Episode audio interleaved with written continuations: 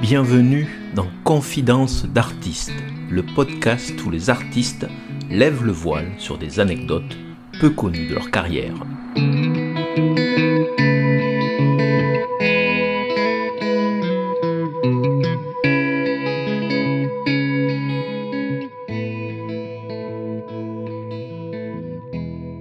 Hélène Legré, vous sortez votre 20e roman, Nous étions trois. Pour une fois, ce n'est pas vraiment une histoire de terroir, c'est en quelque sorte euh, vos débuts dans votre premier métier. Vous étiez journaliste sportive à la radio. Dans ce roman, donc, qui est tiré euh, de faits euh, réels, que vous avez cependant romancé, on se pose un, un certain nombre de questions. Alors, vrai ou faux, vous avez à un moment refusé un poste à TF1 bah, c'est vrai. À la sortie de l'école de, de l'ESJ, l'école supérieure de journalisme à Lille, Alain Danvers, qui était responsable du pool des reporters à TF1, comme j'étais major de ma promo et spécialisée en radio et télévision, était venu dire ben, on va la prendre euh, en stage comme reporter. Et j'ai dit non, moi je veux faire de la radio et je veux faire le, les sports. Voilà, voilà. Ma mère a, a, hurlé évidemment quand je lui ai dit ça, mais euh, non, c'est ce que je voulais faire. J'étais passionnée de radio. Faut dire qu'à l'époque, la radio c'était le seul euh, média instantané la, télé, c'était très lourd. Il fallait le journaliste, le caméraman, le preneur de son, parfois l'éclairagiste. C'est alors que la radio, c'est on partait avec son agra euh, et euh, immédiatement on était à l'antenne. Et moi, c'est ça que j'adorais. Vous parlez aussi de votre enfance à un moment, ou enfin exactement, vous parlez de l'enfance d'Élise, l'héroïne, une des héroïnes, des trois héroïnes donc du roman. Élise à un moment rêvait d'être une princesse quand elle était une petite fille. C'est votre cas? En fait, moi, j'étais, j'ai toujours adoré l'histoire. Donc moi, les princesses dans ma tête, c'était plutôt les vraies, celles qui avaient fait quelque chose, qui avaient euh, pesé sur les événements, qui avaient protégé les artistes, etc. C'était pas les paillettes et les licornes. Hein. Mais il n'empêche que personne ne me voyait dans ce dans ce rôle-là. Euh, moi, j'ai le souvenir de ma première colonie de vacances, par exemple à Bourg-Madame. Je devais avoir une dizaine d'années. Euh, c'était en août et euh, on devait faire la fête pour les parents. Et il y avait une chanson où il était question. Moi, je devais jouer le rôle de Cendrillon. Bon, et le, le moniteur s'appelait Jean Marcel je m'en souviens encore, me dit va chez la directrice euh, et va lui demander. Elle a, mis de côté une robe en, velours grenat comme ça pour euh, le robe longue pour faire la Cendrillon. Dis-lui que c'est toi qui le joues. Donc j'y vais, je tape à la porte, je dis c'est Hélène, c'est pour la robe. Et elle me dit entre. Je pousse la, la porte et là elle me voit, elle me fait ah c'est toi?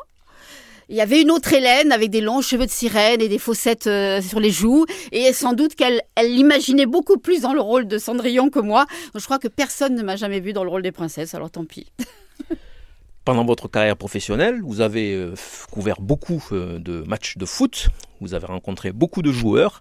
Alors, vrai ou faux, vous avez eu une aventure amoureuse avec un champion du monde Il y en a beaucoup qui l'ont, qui cru, l'ont cru, champion du monde ou, ou tout ce qu'on veut, coureur cycliste, footballeur.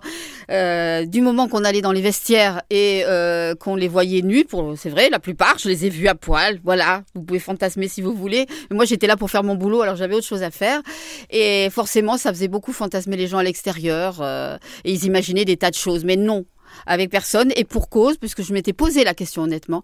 Je me suis dit, euh, si jamais il y en a un qui me plaît et tout, qu'est-ce qui se passe? Et à l'époque, on était les premières et il fallait absolument asseoir notre crédibilité. Là, le moindre faux pas nous aurait fait euh, bah, classer dans la catégorie euh, des amateurs, voire des salopes, pour parler français. Hein, on n'aurait jamais mis en balance la crédibilité d'un homme, d'un journaliste homme par rapport à éventuellement une aventure avec une sportive, mais dans l'autre sens, c'est sûr qu'on y avait droit. Et donc, ben, je me suis dit non, et aucun ne peut se vanter d'avoir eu euh, une aventure avec moi. Ils ont essayé, hein. il y en a eu plusieurs, et il y a même toute une équipe de handball qui a monté un plan j'allais presque dire machiavéliques, sont venus chez moi, euh, parce que j'habitais à l'époque à côté de, Pigalle, euh, boire un pot, et puis après ils sont partis, on va, faire un tour dans le quartier. Il y en a un qui a dit, oh non, moi j'ai mal à la tête, je reste. Alors je suis restée avec lui, puis il y en a un autre qui a dit, ah ben finalement, euh, moi aussi je reste. Et puis ben, à peine ils étaient partis, les autres, que celui qui est le soi-disant migraineux est parti en courant les rejoindre, disant, je vais beaucoup mieux finalement, et m'a laissé en tête à tête avec donc le deuxième, qui visiblement avait très envie, voilà. Mais imaginez se dire que les trois qu'une demi-heure après, il y a les autres allaient revenir la bouche en cœur en disant alors? déjà, ça, c'était pas possible. En plus, c'est d'autant plus bête que c'est peut-être le seul pour lequel j'aurais craqué. Et il aurait suffi qu'ils viennent tout seuls taper à ma porte en disant j'avais envie de te voir. Et je pense que là, il aurait réussi. Mais comme quoi, même avec nous, dans l'autre sens, ils se cassaient beaucoup trop la tête, ils inventaient beaucoup trop de choses. Comme quoi, notre place n'était pas évidente dans ce milieu. Alors, dans ce roman également, vous parlez de vos doutes. Vous avez beaucoup de doutes en tant que jeune journaliste sportive à la radio.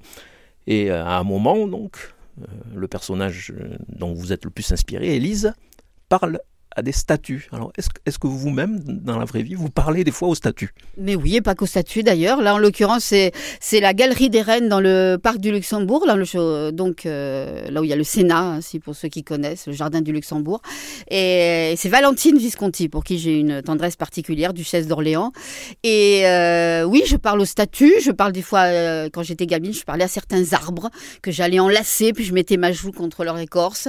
même maintenant, quand je sors de chez moi et je vais marcher dans la campagne, parce que j'habite à Vinça, même à Saorle, c'est un hameau à la sortie de Vinça, je parle au canigou. Ce sont des repères immuables, je dirais. C'est vrai que les amis, euh, des fois en téléphone, ils sont pas disponibles, et c'est normal, chacun a sa vie ou chacun a ses problèmes. Eux, ils sont toujours là, quoi qu'il arrive.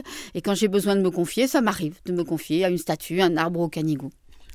Vous aimiez tellement votre métier que euh, vous avez dormi dans un studio, vrai ou faux? Ah bah oui, parce que quand je suis arrivée à Paris, euh, je n'avais pas trouvé euh, de logement, je, débarquais complètement. Hein. Donc j'avais trouvé une chambre dans une pension de jeunes filles, sauf que c'était fermé à minuit. Je vous laisse imaginer, bah, on voit ça avec le couvre-feu aujourd'hui, mais je vous laisse imaginer un petit peu, quand on est journaliste, c'est la plus souvent à minuit, on n'a pas terminé, surtout quand on vous a envoyé faire un match loin. Euh, donc, et ça m'est pas arrivé qu'une seule fois, ça m'est arrivé plusieurs fois, bah, de rentrer directement à la radio et puis d'aller dormir sur la moquette dans un un coin du studio avant que la matinale commence. Et jusqu'au moment où j'ai quand même trouvé, grâce à un, camarade d'ailleurs du service des sports, euh, une chambre où là j'ai pu rentrer à l'heure que je voulais et je n'ai plus dormi dans le studio. Vous avez fait pratiquement toute votre carrière dans la radio. Pourtant, euh, vous avez commencé hein, en tant que journaliste dans la presse écrite et vous avez commencé à l'indépendant. Vrai ou faux? Et oui, j'étais euh, j'étais étudiante à la fac à Perpignan en histoire. Je voulais devenir journaliste. Euh, mon père était assez sceptique là-dessus. Il se disait oh là, il y a beaucoup de fantasmes, Tintin, etc. Il m'a dit prouve-moi que tu veux vraiment être journaliste. Va donc te débrouille-toi pour te faire un stage à l'indépendant et voir comment c'est sur le terrain. Et, à l'époque, il n'y avait pas tous ces stages de troisième, de fin, voilà, ça n'existait pas tout ça. J'ai on a demandé et ma foi, ils ont été super sympas. Ils m'ont dit oui. Et pendant les vacances scolaires, peut-être celle de Pâques, je me si mes souvenirs sont bons, euh, ils m'ont prise. Et, donc tous les jours, j'étais dans un service différent. J'ai accompagné les reporters. Je suis restée le soir pour voir comment on faisait à l'époque la composition et tout ça, comment on corrigeait les, euh, les articles. Et puis le dernier jour, bah, c'était le dimanche. Et ils m'ont dit, ce serait bien que tu écrives un, papier quand même pour euh, finir ton stage. Bon, le truc, c'est que le dimanche, ce qui, ce qui marche essentiellement, c'est le sport.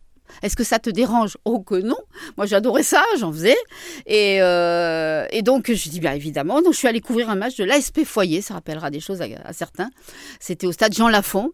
Et, puis j'ai fait donc le compte rendu. Puis ça leur a plu. Et ensuite euh, donc euh, Étienne Rudel c'était lui qui dirigeait le service des sports de l'Indépendant, qui était rue Emmanuel Brousse encore à l'époque, hein, et qui m'a dit, ben, moi, euh, est-ce que tu voudrais pas euh, être pigiste au, sport roussillonnais, comme on disait?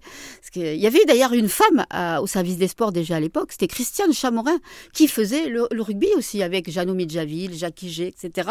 Et, donc ils m'ont prise comme pigiste euh, pour faire le sport roussillonnais, c'était polo. Euh, que, pour qui j'ai beaucoup de tendresse parce qu'il m'a appris beaucoup de choses, euh, qui, qui les drivait. Et, euh, et moi, j'ai eu le foot parce qu'évidemment, les garçons, ils se battaient pour le rugby, mais alors le foot ici. Donc, je faisais l'ASP Foyer à Jean Lafont, Canet, le, Moulin à Vent. Et j'ai fait ça pendant bah, quasiment deux ans, voilà, avant de partir faire l'école supérieure de journalisme à Lille. C'était Confidence d'artiste, un podcast du journal L'Indépendant.